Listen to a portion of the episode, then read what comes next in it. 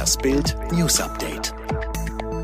Es ist Sonntag, der 14. März 2021 und das sind die Bild meldungen Corona-Zahlen explodieren laut RKI bis Ostern. Düstere Aussichten für die Union bei den Landtagswahlen. Thüringen stoppt wegen Lieferkürzungen von AstraZeneca Terminvergabe für Impfungen. Genau ein Jahr ist es her, dass in Deutschland der erste Lockdown verhängt wurde. Doch zum Feiern ist niemandem zumute. Die Pandemie in Deutschland scheint nochmal richtig loszugehen. Zwölf Monate nach der ersten Welle gibt es seit diesem Samstag wenig Zweifel, dass wir in der dritten Welle stecken. Die Zahl der binnen 24 Stunden an das Robert Koch Institut gemeldeten Neuinfektionen lag bei 12.674, ein Drittel mehr als am Samstag vor einer Woche. Die bundesweite 7-Tage-Inzidenz stieg auf 76,1.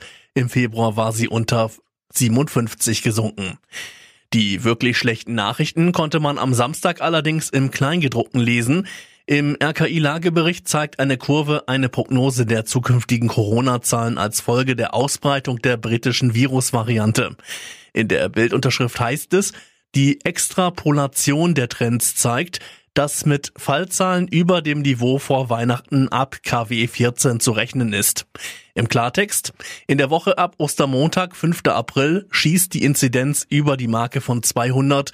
In der darauffolgenden Woche könnte der Wert sogar bei 350 liegen. Es sind die ersten Corona-Wahlen in Deutschland. An diesem Sonntag bestimmen Rheinland-Pfalz und Baden-Württemberg neue Landesparlamente.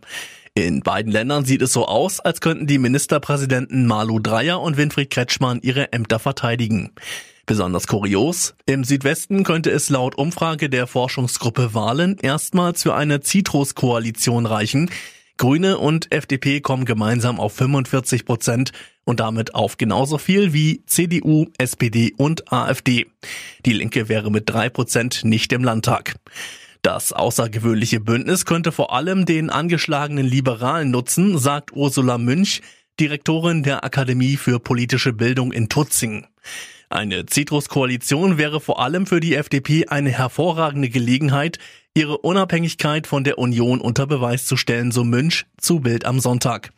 Wenn Christian Lindner es klug anstellt, könnte ihm ein Wahlerfolg in Baden-Württemberg helfen, sein Jamaika-Debakel zu überwinden. Die Lieferprobleme bei AstraZeneca zeigen erste Auswirkungen. Thüringen hat die Impfterminvergabe gestoppt, Berlin will neue Termine über einen größeren Zeitraum verteilen. Und Sachsen-Anhalt impft erstmal keine Polizisten mehr. In mehreren deutschen Großstädten hat es Demonstrationen gegen die Corona-Politik gegeben. Teilweise mussten die Versammlungen wegen Verstößen gegen Schutzmaßnahmen aufgelöst werden. In Dresden wurden zwölf Polizisten verletzt.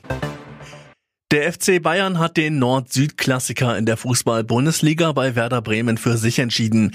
Die Münchner haben mit 3 zu 1 gewonnen und ihre Tabellenführung vorerst auf 5 Punkte ausgebaut. Die weiteren Ergebnisse. Dortmund Hertha 2 zu 0, Wolfsburg Schalke 5 zu 0, Union Köln 2 zu 1 und Mainz Freiburg 1 zu 0. Alle weiteren News und die neuesten Entwicklungen zu den Top-Themen gibt's jetzt und rund um die Uhr online auf Bild.de.